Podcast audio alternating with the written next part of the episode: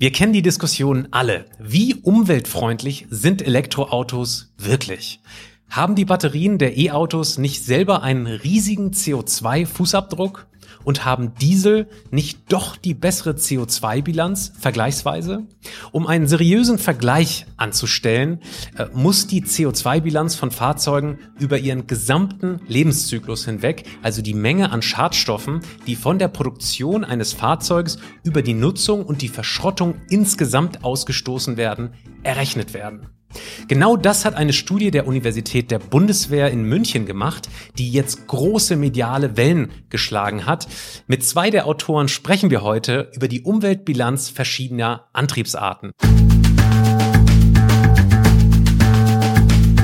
Geladen, der Batterie-Podcast mit Daniel Messling und Patrick Rosen.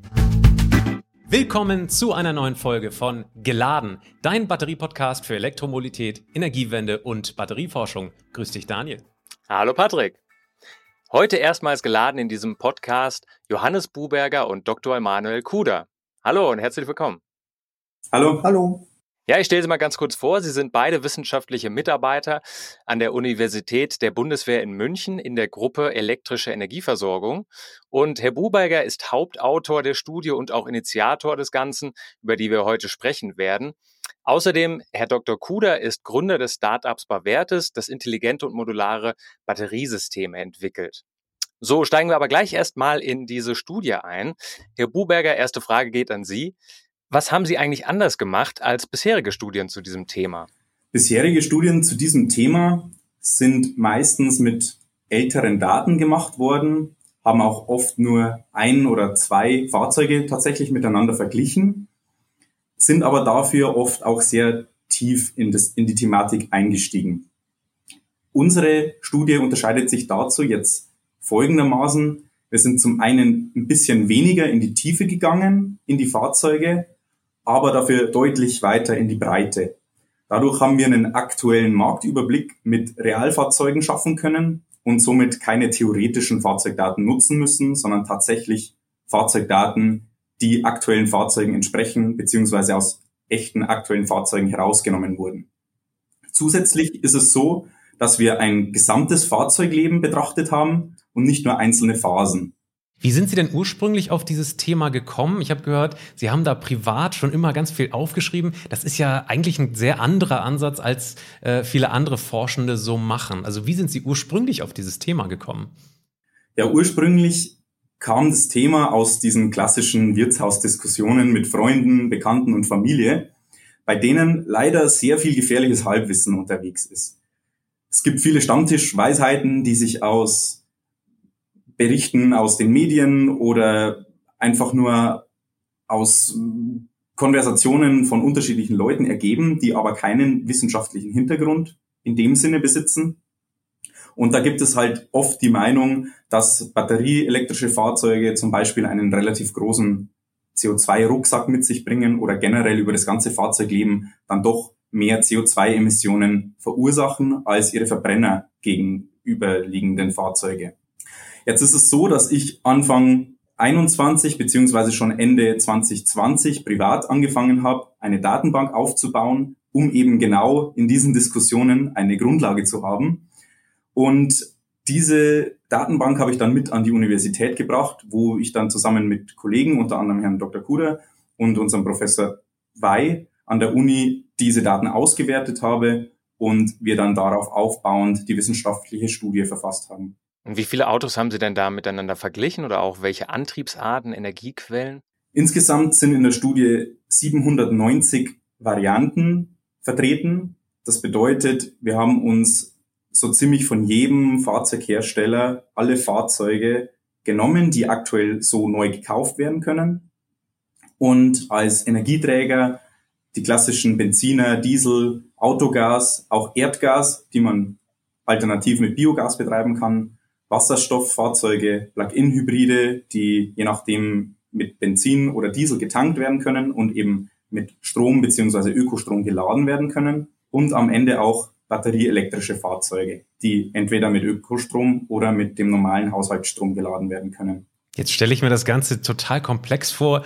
Ähm, startet vielleicht mit einer Excel-Tabelle, aber da sind ja wahrscheinlich so viele Parameter auch für ein Fahrzeug irgendwie eingearbeitet. Dazu kommen wir gleich. Ähm, ganz pauschal erstmal, was sind denn Ihre Studienresultate? Also was, was haben Sie ganz pauschal erstmal rausgefunden? Kurz gesagt, batterieelektrische Fahrzeuge haben den kleinsten CO2-Fußabdruck über ihre gesamte Lebensdauer und zwar nicht nur, wenn sie mit reinem Ökostrom geladen werden, sondern auch schon mit dem Standard-Strommix von Deutschland.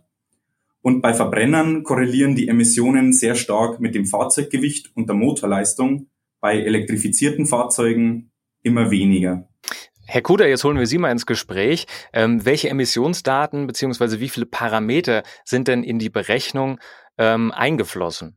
Ja, bei jedem Fahrzeug wurden vier Grundparameter untersucht der Kraftstoff, der Verbrauch an Strom, das Leergewicht und die Batteriekapazität.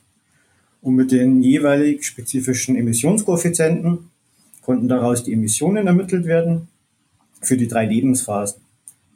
Also einmal für die Produktion, dann für den Betrieb und das Recycling ist auch mit berücksichtigt worden. Welche Schwierigkeiten gibt es denn bei diesem Vergleich? Ich stelle mir jetzt vor, da würden jetzt wahrscheinlich Kritiker sagen, ja, aber ganz wichtig ist doch, wo diese Batterie äh, hergestellt ist. Und wenn das in China passiert, dann äh, hat man vielleicht da nicht so den Vergleich wie Batteriedaten, die jetzt meinetwegen in Europa produziert werden, oder? Also wo quasi ähm, gibt es da Schwierigkeiten in dem absolut äh, auf die Nachkommastelle äh, präzisen Vergleich? Tatsächlich ist es auch das größte Problem, an die erforderlichen Daten zu kommen. Also an wissenschaftliche Ergebnisse kommt man leicht, die sind frei verfügbar. Ähm, aber die Herstellerangaben, die sind ein bisschen komplizierter. Also am Beispiel von so einem Fahrzeug, ähm, das Leergewicht ist schwer zu ermitteln. Das muss aus Fahrzeugdatenblättern ähm, ermittelt werden. Das ist oft tief versteckt. Das ist auch nicht auf den Webseiten verfügbar. Und da hat auch ein Großteil der Arbeit darin ähm, bestanden. Und zusätzlich dazu ähm, bei einem Plug-in-Hybrid, bei einem PHEV, da ähm, geben die Hersteller den Verbrauch des Treibstoffs an, also beispielsweise Benzin, aber der Strom an sich ähm, zählt als CO2-neutral. Ähm, und da muss man besonders viel Zeit investieren in die Ermittlung der Herstellerangaben. Aber ist sowas denn beispielsweise jetzt eingerechnet? Also der Strommix, der ist ja in Deutschland beispielsweise völlig unterschiedlich als in Skandinavien oder in China beispielsweise. Also wie sozusagen, wo endet dieser Vergleich? Oder ist es am Ende des Tages dann doch irgendwo über, ja, über, über Formeln umgerechnet, dass sie da so ungefähr ähm, der Realität entsprechen? Da ist dann der deutsche Strommix mit eingeflossen, weil wir eben auch die Fahrzeuge genutzt haben, die man so in Deutschland kaufen kann. Haben diese Ergebnisse Sie eigentlich äh, überrascht? Also vielleicht mal Frage an Sie beide. Herr Bubeiger, wollen Sie vielleicht mal starten? Ich würde mal sagen, jein. Ähm, das batterieelektrische Fahrzeug schneidet meistens schon besser ab, wenn man so drüber nachdenkt, einfach aufgrund dessen, dass der Antriebsstrang deutlich effizienter ist als bei einem Benziner oder Diesel aber wie groß der Unterschied dann am Ende tatsächlich ist, war auf jeden Fall schon überraschend. Außerdem war es ganz interessant, dass auch der viel gelobte Wasserstoff äh, leider nicht mithalten kann mit einem batterieelektrischen Fahrzeug. Größtenteils deswegen, weil er im Moment halt noch grau produziert wird und nicht grün, wie man sich das immer so vorstellt. Herr Kuder, wie sieht's bei Ihnen aus? Ja, genau. Also für mich war das Ganze nicht unbedingt überraschend, dass der batterieelektrische Antriebsstrang überlegen ist. Ähm, wie deutlich überlegen, hat mich tatsächlich aber auch sehr überrascht. Ja. Wenn man mal die einzelnen Fahrzeugklassen jetzt untersucht, ähm, dann wird auch hier in der Batterieforschung immer wieder gesagt, je kleiner das Fahrzeug, desto besser. Ist das denn zum Beispiel aus Ihrer Studie schon herauszulesen? Das kann man definitiv aus der Studie herauslesen. Also es ist ja irgendwie, sagt dann der Menschenverstand ja, ein kleineres Fahrzeug äh, hat geringere Produktionskosten. Also der Materialaufwand für Karosserie, Antriebsstrang, das skaliert halt mit der Antriebsleistung. Und beim batterieelektrischen, also beim BEF, ist es eben größtenteils der Akku, der das ausmacht. Also ein größeres Fahrzeug benötigt einen größeren Akku und deswegen ist der CO2-Rucksack größer. Jetzt könnte man äh, aber vielleicht auch annehmen, dass auch größere Fahrzeuge aerodynamischer sind, jetzt im Schnitt sozusagen zum, zum Gewicht beispielsweise. Das spielt offenbar keine Rolle, oder? Größeres Fahrzeug ist nicht zwangsläufig aerodynamischer. Genau, hier sieht man auch ähm, die Unterschiede bei Verbrennern und Elektrofahrzeugen recht stark. Also vor allem bei Elektrofahrzeugen ist es so, dass größere Fahrzeuge im Sinne von Sportlimousinen im Vergleich zum Kleinwägen eben ein bisschen aerodynamischer sind, allerdings das Gewicht schon deutlich höher ist. Diese Effekte können sich gegenseitig ein bisschen aufheben. Bei Verbrennern ist es dann meistens aber schon so, dass einfach auch der Verbrauch bei einem größeren Fahrzeug, selbst wenn es dann Sportlimousinen, die sehr aerodynamisch sind, höher ist, weil auch dort meistens die installierte Motorleistung deutlich höher ist. Dann gehen wir mal ein bisschen tiefer rein und schauen uns mal die einzelnen Lebensabschnitte sozusagen der Fahrzeuge an. Beginnen wir mal mit der Produktion. Herr Buberger, welche Antriebsarten weisen denn die höchsten Produktionsemissionen auf? Da sind ganz klar batterieelektrische Fahrzeuge, die mit dem höchsten CO2-Emissionsbudget, das man aufbringen muss, um die Fahrzeuge zu produzieren. Allerdings muss man dazu sagen, dass in den vergangenen Studien, die man so gelesen hat, Sprichwort Schweden-Studie, diese Emissionen immer deutlich überschätzt wurden. Wir stellen fest, dass bei einer Batterieproduktion, die jetzt aktuell läuft, diese Emissionen erheblich geringer sind, als es viele E-Mobilitätsskeptiker nach wie vor behaupten. Allerdings muss man dazu sagen, der CO2-Rucksack ist nach wie vor vorhanden. Ähm, den muss ein Fahrzeug am Ende dann wieder rausfahren. Ja, gehen wir da noch mal ganz kurz ins Detail. Also ein Batteriefahrzeug herzustellen ist offenbar ähm, oder weist mehr Emissionen auf. Der Elektromotor und die Batterie selbst, wie stehen die denn im Verhältnis? So genau sind wir da gar nicht reingegangen. Allerdings ist es so, dass vor allem die Batterie einen großen Einfluss darauf hat, weil Elektromotoren sind im tendenziell relativ klein, haben gar nicht so große Produktionsemissionen. Die Industrie geht da ja eh mehr weg von permanentmagneterregten Synchromaschinen hin zu stromerregten Synchromaschinen. Dann hat man Abbauproblematiken weniger. Ähm, insgesamt ist es aber auch so, dass man für Verbrennungsmotoren auch relativ viel Material beschaffen muss, beziehungsweise produzieren muss, um das herzustellen. Ich würde sagen, ohne den Akku an sich liegen die Fahrzeuge relativ gleich auf. Allerdings sieht man eben bei batterieelektrischen Fahrzeugen, dass die Größe des Akkus einen großen Einfluss eben auf die Emissionen hat. Und hier ist es so, dass es bei verbrennungsmotorisch betriebenen Fahrzeugen eben nicht so, dass ein größerer Tank dann tatsächlich so viel mehr Emissionen produziert. Machen wir doch vielleicht mal ein Beispiel auf, äh, was diesen CO2-Rucksack angeht. Ähm, nach wie vielen Kilometern hat denn Tesla Model 3 seinen CO2-Rucksack gegenüber einem vergleichbaren Verbrenner ähm, dann wieder aufgeholt? Herr Kuder, können Sie dazu vielleicht mal was sagen? Ja, genau. Also der Vergleich von dem Model 3, also da gibt es ja unterschiedliche, das wäre jetzt der SR Plus gewesen und dem VW, VW Passat. Ähm, die haben ungefähr die gleiche äh, Motorleistung. Also an irgendwas muss man das ja festmachen. Da sagt die Berechnung, dass nach 18.000 Kilometern ähm, bei Ökostrom der CO2-Rucksack verbraucht wurde. Ähm, bei einem Strommix, wie er derzeit ist, bei 25.000 Kilometern. Wie, wie hoch war das? Äh, wissen Sie das ähm, bei anderen Studien? Weil Sie vorhin gesagt haben, dass das wurde immer äh, anders dargestellt, auch in dieser Schweden-Studie und so weiter. Den genauen Kilometerwert habe ich nicht im Kopf. Allerdings wurde da immer ausgegangen von circa 180 Kilogramm CO2-Äquivalent pro produzierter Kilowattstunde der Akkus. Und bei der Schweden-Studie waren es eben dieser 100 Kilowattstunden Akku, der im Model S verbaut wurde. Dann kommt man eben auf, auf 18 Tonnen die man reinholen muss. Das dauert dann natürlich erheblich länger. Also die Schweden-Studie ist ja schon ein bisschen her. Ich habe im Kopf noch irgendein anderes Tesla-Model, das äh, schon nach 8000 Kilometern diesen CO2-Rucksack abgearbeitet hat. Äh, ist das, äh, sind das jetzt neue Zahlen für das Tesla-Modell oder kommen Sie da einfach zu unterschiedlichen Ergebnissen? Ich glaube, wir kommen hier zu unterschiedlichen Ergebnissen, weil je nachdem, was man bei der Batterieproduktion annimmt, kommt man eben auf unterschiedliche Zahlen. Jetzt ist es so, dass vor allem bei Tesla manche Akkus selbst produziert werden, manche nach wie vor aus asiatischer Produktion stammen. Und je nachdem, welcher Hersteller seine Zellen woher bezieht, können da andere Zahlen angenommen werden. Wir sind jetzt hergegangen und haben für alle Fahrzeuge tatsächlich die gleichen Produktionsemissionen angenommen, weil es sonst nicht ganz einfach gewesen wäre, diese Zahlen zu erfassen. Es gibt zum Beispiel beim Model 3 ähm, Fahrzeuge, die aus Asien geliefert werden, Fahrzeuge, die aus den USA geliefert werden, zukünftig ähm, auch in der Gigafactory Berlin. Das sind dann eben unter Umständen andere Akkus verbaut, selbst bei den gleichen Modellen. Und es wäre einfach nicht mehr möglich, da tatsächlich diese Daten zu erfassen. Deswegen haben wir die gleichen Daten für alle Fahrzeuge angenommen und das muss nicht zwangsläufig bei jedem Fahrzeug dann tatsächlich die, der gleiche Wert sein. Kommen wir vielleicht mal zu den Verbrennern. Ähm, wie sieht's da aus? Äh, was ist da alles eingeflossen bei der Produktion? Bei den Verbrennern ist es so, dass man schon relativ gut weiß, welche Emissionen hier entstehen.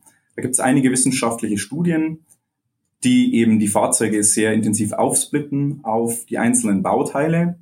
Wir sind jetzt hergegangen und haben uns angeschaut, wie das mit dem Gewicht korreliert. Und es ist tatsächlich so, dass je nach Komponentengewicht es ungefähr ähnliche CO2-Emissionen gibt, die dort entstehen. Das heißt, wir haben uns selbst einen Koeffizienten gebildet, der abhängig vom Fahrzeuggewicht die CO2-Emissionen bei der Produktion berechnen kann. Aber das heißt, äh, das Fördern von Rohöl und, und die Umwandlung dann in Benzin oder Diesel ist da tatsächlich dann nicht eingeflossen.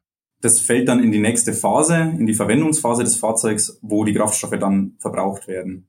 Dann gehen wir doch, dann sprechen wir doch genau darüber, den Betrieb äh, dieser äh, Verbrennerfahrzeuge. Ähm, was ist dann daraus gekommen bei Ihrer Studie? Also quasi, wie steht es im Verhältnis ähm, der, die Emissionen, die während des Verbrauchs des Fahrzeugs ähm, entstehen und der Produktion dieser Fahrzeuge. Können Sie da ganz kurz einen Einblick geben? Also ich kann auf jeden Fall einen Einblick geben. Zum einen kann man noch dazu sagen, wenn man jetzt die Verwendung der Kraftstoffe nutzt, gibt es ja auch schon die Phase der Produktion des Kraftstoffs und der Verwendung. Da spricht man dann am Anfang von Well-to-Tank-Emissionen und dann von Tank-to-Wheel. Also einmal quasi der Kraftstoff, der produziert wird, bevor er im Fahrzeug landet und dann nachdem er im Fahrzeug war. Da gibt's schon eben unterschiedliche Werte. Da fallen bei Elektrofahrzeugen zwangsläufig 100% der Emissionen bei den Well-to-Tank-Emissionen an. Bei Verbrennern ist es in etwa so, dass zusätzlich zu den Tank-to-Wheel-Emissionen, die eben auch in Broschüren angegeben werden, noch circa 20 bis 25 Prozent der Emissionen obendrauf kommen, für die Produktion der Kraftstoffe. Jetzt ist es auch noch so, wenn man jetzt die Makrophasen betrachtet, also Produktion des Fahrzeugs und Verwendung des Fahrzeugs, dass bei Elektrofahrzeugen, die mit normalem Strommix geladen werden, ungefähr in der Produktion und der Verwendung im gleichen Maße Emissionen entstehen. Wenn sie mit Ökostrom geladen werden, natürlich bei der Verwendung des Fahrzeugs fast nichts mehr. Bei Verbrennern ist es generell so, dass die Produktion nur zu einem geringen Anteil ins Gewicht fällt. Also hier liegen wir bei unter 20 Prozent in etwa. Und über 80 Prozent der Emissionen entstehen dann tatsächlich erst beim Fahren. Mhm. Das ist ja eine ganze Menge, ne? Also jetzt, wenn man den Vergleich ausmacht, dann äh, ist eigentlich die, die Realität, Verbrenner äh, stoßen während ihres Betriebs viel aus und äh, Elektrofahrzeuge halt gar nichts. Das ist der große, der große äh, Anteil, über den wir reden, oder? Genau, das ist gut zusammengefasst. Herr Kuder, ähm, kommen wir mal zu Wasserstoff und Biogas. Ähm, wie haben die denn abgeschnitten? Und ähm, was, was sagen Sie denn dazu, ähm, dass sich das bisher nicht ähm, breiter durchgesetzt hat? Ja, Wasserstoff und Biogas schneiden in der Studie eigentlich sehr gut ab. Ähm, das Problem am Wasserstoff ist derzeit, ähm, dass es grau produziert wird, also aus fossilen Energieträgern hergestellt wird. Also da ist man noch weit weg von dem, von dem grünen Wasserstoff. Zusätzlich gibt es sehr wenige H2-Tankstellen. Also in Deutschland sind es derzeit ungefähr 100 Tankstellen, die mit 700 Bar tanken können. Holen Sie uns doch mal ganz kurz bitte ab. Sie sind jetzt auch Experten für allerlei Fahrzeuge. Vielleicht ist das bei unseren Hörerinnen und Hörern anders. Äh, Biogasfahrzeuge, sind die eigentlich anders als die Erdgasfahrzeuge oder sind die, sind die im Prinzip gleich? Das ist genau das gleiche Fahrzeug. Also wir reden hier von klassischen Benzinen, die in der Fabrik eben anders aufgebaut werden. Es kommt ein zusätzlicher Tank rein, in dem eben Erdgas oder Biogas getankt werden kann. Dann kommt zusätzlich zu dem Fördersystem für normalen Sprit auch noch eben dieses Gasfördersystem mit ins Fahrzeug rein. Das ist ein klassisches Verbrennungsfahrzeug. Jetzt ist es so, dass Biogas und Erdgas im Grunde chemisch gesehen genau das gleiche ist, eben nur aus anderen Quellen kommt. Also Erdgas klassischerweise aus der Erde und Biogas aus Bioabfällen etc. Lassen Sie mich an der Stelle nochmal kurz zurückgehen. Betrieb von äh, batteriebetriebenen Autos. Sie haben gesagt, Sie rechnen mit dem, ähm, mit dem derzeitigen Strommix äh, in Deutschland. Kurze Frage. Ist es nicht eigentlich äh, auch Realität, dass viele der ähm, Fahrzeugbesitzer, gerade von batteriebetriebenen Fahrzeugen, zu Hause mit 100% Ökostrom, nämlich von PV-Strom, äh, nutznießen und das eigentlich direkt laden? Ja, auf jeden Fall. Das war auch der Grund, warum wir diese Unterscheidung gemacht haben in der Studie, dass wir uns zum einen einen klassischen Strommix angeschaut haben, zum anderen aber auch explizit reinen Ökostrom. Und es ist sogar nicht nur so, dass die Leute, die zu Hause laden, meistens Ökostrom verwenden, sondern auch, wenn man an öffentlichen Ladesäulen in den meisten Städten lädt oder auch diese Hypercharger, die an Autobahnen stehen, gibt es einige Anbieter, die eben 100% Ökostrom dort versprechen, egal ob man es will oder nicht. Wir sprechen nachher noch über die Kritik. Die ist natürlich klar, dass sie einerseits mit grauem Wasserstoff rechnen, aber dann an anderer Stelle mit 100 Prozent Ökostrom. Gibt es denn Daten darüber, über die Frage, die ich gerade schon artikuliert habe, nämlich wie viele der E-Auto-Besitzer tatsächlich zu 100 Prozent zu Hause aus eigenem 100%igen Ökostrom äh, laden? Gibt es da Daten? Schön wär's, aber ich denke, dass es dazu keine Daten gibt. Also mir ist dazu nichts bekannt. Man könnte natürlich eine Umfrage starten. Allerdings ist es recht schwierig, die dann repräsentativ hinzubekommen. Da müsste man eben viele Leute befragen und diese Daten erstmal erheben. Und bei den Zulassungsbehörden oder auch bei den Automobilherstellern sind diese Daten einfach nicht vorhanden, weil die eben nicht wissen, was der Kunde mit dem Fahrzeug dann tatsächlich anstellt.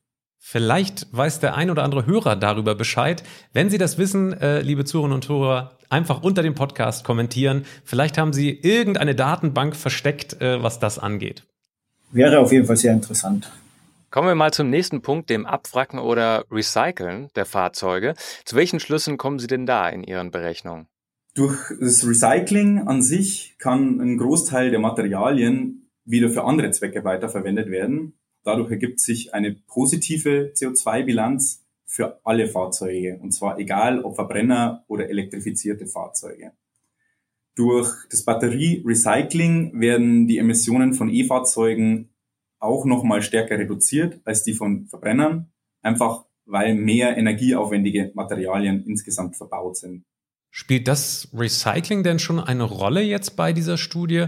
An anderer Stelle in diesem Podcast haben wir gehört, da ist vieles noch Fiktion und äh, auf gut Deutsch, das Recycling von Batterien besteht vielerorts aus diesem äh, pyrometallurgischen Vorgehen, sprich, äh, die Batterien werden mehr oder weniger geschreddert und dann im Hochofen voneinander metallisch getrennt. Ähm, ist das etwas, was schon einen größeren Impact hat beim, bei der CO2-Bilanz beispielsweise von batteriebetriebenen Fahrzeugen? Ja, prinzipiell schon. Es ist im Moment noch sehr schwierig, darüber richtig belegbare Aussagen zu treffen, eben weil, wie Sie es auch schon öfter in dem Podcast gesagt haben, noch zu wenige Batterien tatsächlich zurückkommen, um dort diese Verfahren sich genauer anschauen zu können.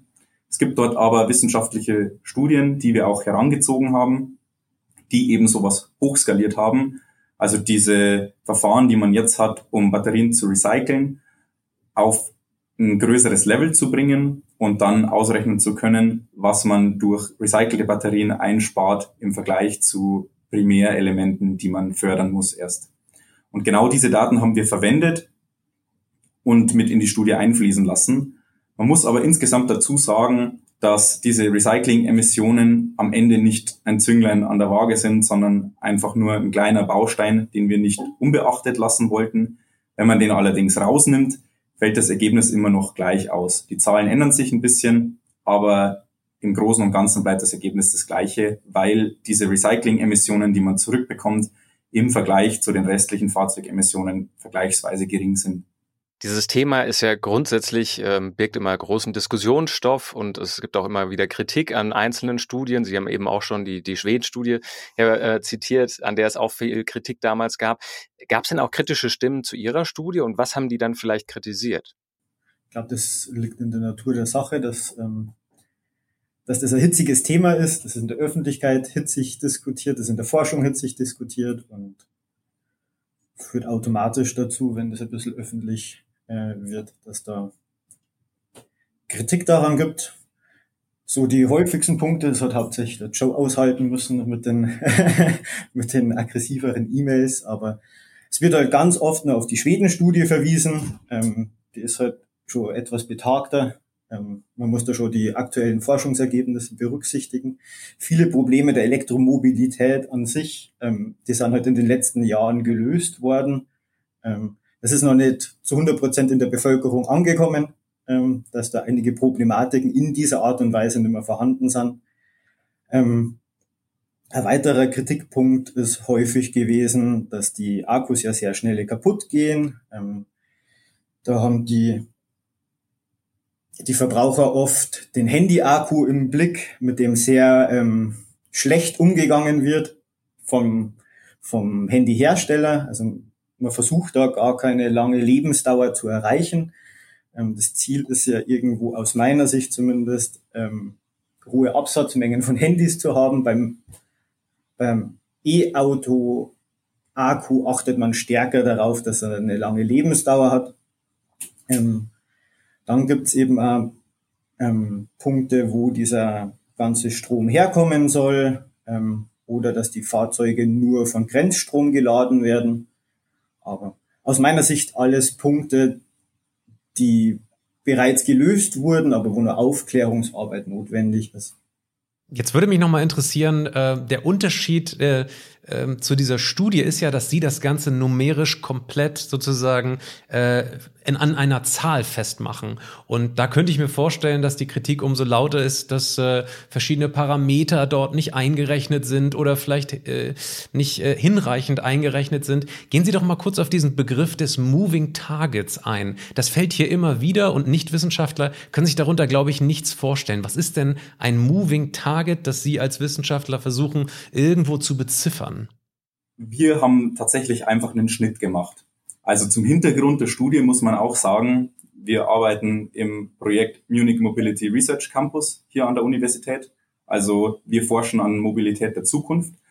Um das aber machen zu können, müssen wir uns erstmal anschauen, wie läuft es denn heute?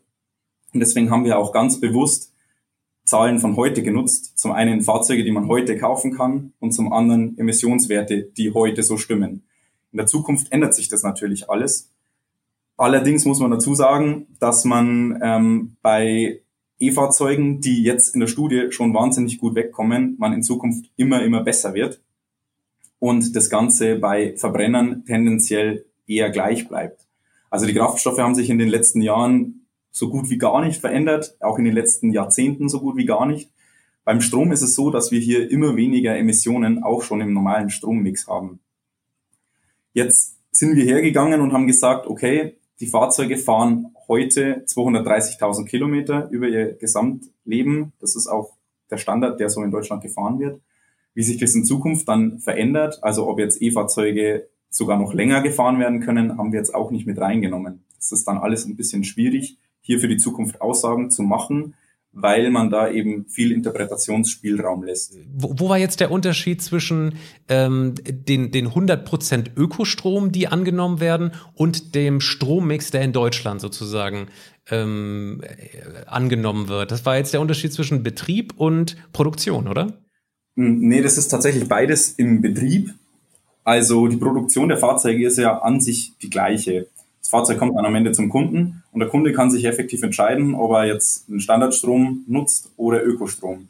Entsprechend sind alle Fahrzeuge, die sich laden lassen, also auch Plug-in-Hybride, mit einmal mit dem Strommix gerechnet und einmal mit dem Ökostrom als zwei separate Varianten, so dass man am Ende auch Zahlen dafür bekommt, wie sich diese beiden Fahrzeugvarianten unterscheiden, je nachdem, wie man sie betreibt. Und das ist das Gleiche, was wir zum Beispiel auch mit dem Erdgasfahrzeug gemacht haben, dass man auch mit Biogas tanken kann. Es ist nur glücklicherweise mittlerweile schwieriger, Erdgas zu tanken als Biogas, weil eben die meisten äh, Tankstellen schon umgestellt haben. Und das ist eigentlich der große Unterschied dazwischen. Genau, und das Ziel war halt einfach, ähm, beide Werte mit zu integrieren, dass nicht am Ende jemand sagen kann, ja, ihr rechnet doch nur die einen schön und die anderen nicht, Ähm, das war explizit eben nicht das Ziel. Und deswegen wurde eben beides als separate Variante genutzt. Wir haben Ihnen mal eine äh, andere kritische Stimme von der Plattform LinkedIn mitgebracht. Ich zitiere mal ganz kurz. Äh, es wird nicht einmal auf die Möglichkeit verwiesen, den klassischen Verbrenner ebenfalls mit nachhaltigen, synthetischen und annähernd CO2-freiem Kraftstoff zu betanken. Können Sie darauf kurz mal eingehen? Ähm, wahrscheinlich ähm, spricht dieser, dieser Nutzer auf ähm, E-Fuels an, schätze ich mal. Genau, also dazu kann ich sagen, wie schon erwähnt, die Studie ist ein aktueller Überblick. Also die Fahrzeuge, die man heute kaufen kann, die Kraftstoffe, die man heute beziehen kann. Es ist so, dass es derzeit keine einzige öffentlich zugängliche Tankstelle mit E-Fuels gibt, genauso wenig mit grünem Wasserstoff. Allerdings ist es so, dass E-Fahrzeuge heute genauso mit Ökostrom geladen werden können, wie Fahrzeuge mit Sprit betankt werden können. Jetzt ist es so, dass Sie auch im April eine Folge über E-Fuels gemacht haben. Und da hat es auch schon geheißen, in den nächsten Jahren bis Jahrzehnten wird es keine flächendeckende Versorgung mit E-Fuels in Deutschland geben. Und dementsprechend wäre es nicht sinnvoll, in einer Studie, die die aktuellen Zahlen darstellen soll, so einen Zukunftsausblick zu machen. Können Sie an der Stelle vielleicht dann doch auch nochmal auf Wasserstoff eingehen, generell? Ähm, Sie haben ja völlig recht, wenn Sie sagen, in E-Fuels gibt es in Deutschland so noch gar nicht. Insofern ist es schwierig, das äh, in eine Studie einfließen zu lassen. Den Wasserstoff, den gibt es aber schon äh, vereinzelt. Ähm, was ist denn da zum Beispiel rausgekommen äh, von der Lebensdauer von äh, Brennstoffzellen beispielsweise? Ähm, wie schneiden nochmal Wasserstofffahrzeuge dort im Schnitt ab? Im Schnitt ist es so, dass Wasserstofffahrzeuge mit Brennstoffzelle, die mit aktuellem Wasserstoff, den man beziehen kann, also grauem Wasserstoff, in etwa so abschneiden wie batterieelektrische Fahrzeuge, die mit Strommix gefahren werden. Wir haben vorhin schon erwähnt, dass es nur ungefähr 100 Wasserstofftankstellen in Deutschland gibt für Fahrzeuge. Davon ist keine einzige blauer oder grüner Wasserstoff. Das heißt, es wäre auch nicht sinnvoll, diese Art von Wasserstoff mit in den aktuellen Überblick zu nehmen. Zur Lebensdauer der Fahrzeuge ist es auch noch recht schwierig, Aussagen zu treffen. Es gibt nämlich im Moment nur zwei Wasserstofffahrzeuge, die zu kaufen sind und auch die Absatzzahlen bewegen sich irgendwo im niedrigen dreistelligen Bereich. Das heißt, langfristige Einschätzung, wie lange Brennstoffzellen im Fahrzeug halten, sind so sehr schwer möglich. Jetzt fassen wir das doch vielleicht mal ganz kurz zusammen. Ähm, was sind denn für Sie, Herr Buberger, die wichtigsten Kriterien für eine gute Umweltbilanz eines E-Autos? Als allererstes genannt eine geringe Batteriegröße, als zweites ein geringer Verbrauch, so dass wir mit dieser geringen Batteriegröße auch weit genug kommen und auch wenig Energie verbrauchen. Aber vor allem der größte Faktor ist Ökostromladen, wenn man das Fahrzeug hat. Wenn Sie jetzt mal einen umweltbewussten Kumpel oder, oder, oder Kumpeline hätten, die sich unbedingt oder der sich ein E-Auto kaufen würde, der schielt so ein bisschen auf ein Hybridauto, also ein Verbrenner gekoppelt mit einem äh, batterieelektrischen Antrieb. Ähm, was würden Sie dem oder der äh, raten, wenn es jetzt um, um Klassen geht vielleicht? Wir dürfen hier keine Marke nennen, aber vielleicht haben Sie schon eine Antwort, ähm, was Sie dem oder der denn sagen würden. Bei einem, bei einem Hybridfahrzeug, da wäre ich generell sehr vorsichtig. Das ist für mich eine Kombination der Nachteile aus beiden Welten, aber muss sich jeder sein eigenes äh, Bild machen. Generell ist aber zu sagen, wenn es schon Elektroautofahrer ist, dann macht er schon vieles richtig. Ähm, das Elektroauto ist das umweltbewusstere aus meiner Perspektive. Die Nachfrage nach regenerativen Energien ähm, wird dadurch eben auch gestärkt und ähm, die fossilen Brennstoffe geraten immer mehr ins Hintertreffen an der Stelle. Ähm, ich würde sagen, jeder, der ein Elektrofahrzeug kauft, oder ich würde dem Kumpel auch empfehlen, ein Elektrofahrzeug zu kaufen, jedes Elektrofahrzeug anstatt einem Verbrenner ist ein Schritt in die richtige Richtung.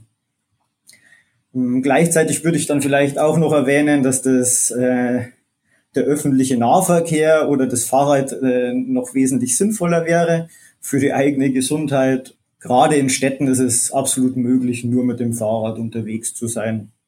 Ja, das stimmt natürlich, aber bleiben wir trotzdem nochmal beim Elektroauto. Ähm, Herr Kuder, was sind denn da die Stellschrauben, was, ähm, wie man die in Zukunft noch ähm, umweltfreundlicher machen kann, diese Autos? Hm. Da ist aus meiner Sicht ein zentraler Punkt, ähm, die Akkukapazität effizienter zu nutzen und die Kosten weiter zu senken. Also das Elektrofahrzeug wird sich erst durchsetzen, wenn es bei vergleichbarer Leistung billiger ist. Ähm, und das führt dann automatisch, also wenn es das billiger ist, dann führt das automatisch zu einer höheren Marktdurchdringung ein schönes Schlusswort. Herr Buberger, wie immer äh, am Ende unseres Podcasts haben Sie äh, die Möglichkeit oder sind Sie angehalten, jetzt tatsächlich ein, äh, eine Frage unseres Vorgängergastes zu beantworten. Das war Herr Professor Lamantia. Und der hat eine Frage an Sie. Und zwar fragt er, ähm, inwiefern die Carbon Capture und die Storage-Technik die Entscheidung für die Antriebsart der Zukunft beeinflusst. Vielleicht können Sie auch kurz noch mal die Frage für unsere Hörerinnen und Hörer selber erklären. ja, also bei Carbon Capture and Storage Technik spricht man ja davon, dass man in der Produktion, vor allem bei Wasserstoff, also wenn wir jetzt von, von grauen Wasserstoff sprechen, den man weniger CO2 intensiv machen will, dann geht man bei der Produktion so her, also man nimmt Erdgas, macht eine sogenannte Dampfreformierung und dabei entsteht ein bisschen CO2. Dieses CO2 wird aufgefangen, also Carbon Capture, und dann irgendwo gelagert. Das ist der Storage Part. Beim Fahrzeug ist es jetzt am Ende so, man bekommt so gesehen CO2-reduzierten Wasserstoff in einem Brennstoffzellenfahrzeug zum Beispiel. Allerdings muss man sich dessen im Klaren sein, dass zum einen die Lagerung des CO2s, das dann irgendwo anders passiert, sehr energieintensiv ist und auch nicht 100% sichergestellt ist, dass dieses CO2 nicht doch wieder in die Atmosphäre entweicht. Vor allem, wenn man sich die Zeiträume anschaut, in denen man das speichern müsste. Blöd gesagt, man müsste das CO2 für immer speichern, damit es tatsächlich CO2-neutral wäre. Das heißt, solange diese Verfahren die einzigen sind, die unsere Hoffnung sind, CO2 hier zu reduzieren, glaube ich, kommen wir nicht allzu weit mit diesem Verfahren. Und sie würden sich auch in dieser Studie nur widerspiegeln, wenn wir wirklich eine Speicherung des CO2s für immer und ewig hätten, was so technisch nahezu unmöglich ist. Ein anderer Weg wäre ja quasi über den CO2-Preis, das irgendwie mit einzupreisen in den Kraftstoff. Das ist heutzutage noch nicht der Fall, oder? Also prinzipiell ist es so, dass es ja diese CO2-Zertifikate gibt, mit denen man sich berechtigt, CO2 auszustoßen. Die werden natürlich tendenziell immer weniger oder immer teurer oder beides. Allerdings ist auch das schwierig mit einzupreisen und am Ende ist es so, dass es darauf rauslaufen wird, dass der, der es sich leisten kann, dann die Umwelt mehr verschmutzen darf als der, der es sich nicht leisten kann. Und dann kommen wir in glaube ich, eine politische Diskussion, die sich von der Wissenschaft löst. Herr Kuder, Sie haben jetzt wiederum die Möglichkeit, unserem nächsten Gast, nämlich Holger Gritzka, dem CEO von Blackstone Technology, eine Frage zum Thema 3D-gedruckte Batterien zu stellen. Einerseits, wie ähm, fein die gebaut werden können. Und ähm, 3D-Druck ist ja zumindest von meiner Wahrnehmung her ein sehr langsamer Vorgang. Ähm, wie man da auf größere Stückzahlen kommen könnte, weil wenn man jetzt an Elektrofahrzeuge denkt, braucht man ja schon viele Batterien, die über einen 3D-Drucker gedruckt werden. Ähm, wie das wie das möglich ist, so hohe Stückzahlen zu erreichen. Super, das nehmen wir gerne mit ins nächste Podcast-Gespräch. Äh, Herr Dr. Kuder, jetzt haben Sie auch noch mal die Möglichkeit, äh, uns darzustellen oder den, uns einen Ausblick vielmehr zu geben, mit welchen Aspekten Sie sich konkret äh, in Ihrer Forschung ähm, zu Batterien beschäftigen und speziell zu Antriebsbatterien in der Zukunft. Genau, also wir hier am Lehrstuhl forschen eben an modularen Multilevel-Batterien. Generell würde ich jetzt nur äh, gerne erwähnen, dass ich ein Riesenfan bin vom Batterie-Podcast, den sehr, sehr gerne höre. Und für mich als Leistungselektroniker hilft er sehr stark, im Thema Batterien up-to-date zu bleiben, weil das ein wichtiger Aspekt von Innovation ist, dass man ähm, über seine Grenzen hinweg sieht, also sich nicht nur mit der Leistungselektronik befasst, sondern auch mit Batterien. Ich glaube, da leistet ihr einen großen Beitrag, ähm, um Deutschland in Thema Batterien und Innovation vorwärts zu bringen. Und gerade Innovation entsteht an diesen Grenzflächen, also wenn unterschiedliche Teildisziplinen miteinander sprechen und so ein modularer Multilevel-Umrichter oder wie es bei uns am Lehrstuhl heißt, Smart Battery, ähm, ist so ein interdisziplinäres Projekt. Also sind Aspekte der Batterie wichtig, der Leistungselektronik, des Motors, der Ansteuerelektronik und wie so ein Ladegerät in das, in das Ganze mit ähm, integriert werden kann und natürlich das Batteriemanagementsystem. Und so ein modularer Multilevel-Umrichter kann das alles vereinen und bricht eben mit diesem großen Battery Pack, das aus vielen hundert Batteriezellen besteht, spaltet die in einzelne Spannungsebenen auf und erhöht dadurch ähm, um bis zu 60 Prozent die Lebensdauer der Batterien, bietet mehr Reichweite und basiert nicht mehr auf 400 oder 800 Volt im fahrenden, also im fahrenden Zustand schon noch, aber im ausgeschalteten Zustand liegen nur noch 4 Volt an. Ähm, dann hat man eben keine gefährlichen Spannungen mehr. Genau. Und wir hier am Lehrstuhl sind sehr überzeugt davon, dass der Multilevel-Umrichter in Automotive die Zukunft ist. Deswegen auch das Startup und es passt perfekt in das DTEC More als Gesamtkonzeptbetrachtung. Super, vielen, vielen Dank für diese Zusammenfassung. Ich wette, dass da draußen auch ganz viele Batterieenthusiasten jetzt zugehört haben und vielleicht einen anderen Teil der Batterieforschung so übernehmen.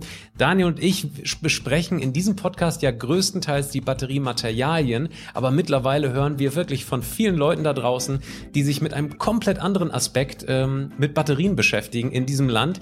Wenn das der Fall sein sollte, dann schreiben Sie uns doch gerne an patrick.rosen.kit.edu oder daniel.messler wrestling.kit.edu. Wir nehmen gerne ähm, thematische Vorschläge und Gastvorschläge auf und vielleicht treffen wir dann auch äh, in den nächsten Podcast auf Ihren Gastvorschlag. Wer weiß. Ja, liebe Hörerinnen und Hörer, ähm, Twitter-Diskussion über Helmholtz-Ulm oder Cluster Polis. Ansonsten vielen Dank fürs Zuhören, vielen Dank, dass Sie dabei waren, Herr Kuda und Herr Buberger und bis zum nächsten Mal. Tschüss. Geladen, der Batterie-Podcast mit Daniel Messling und Patrick Rosen.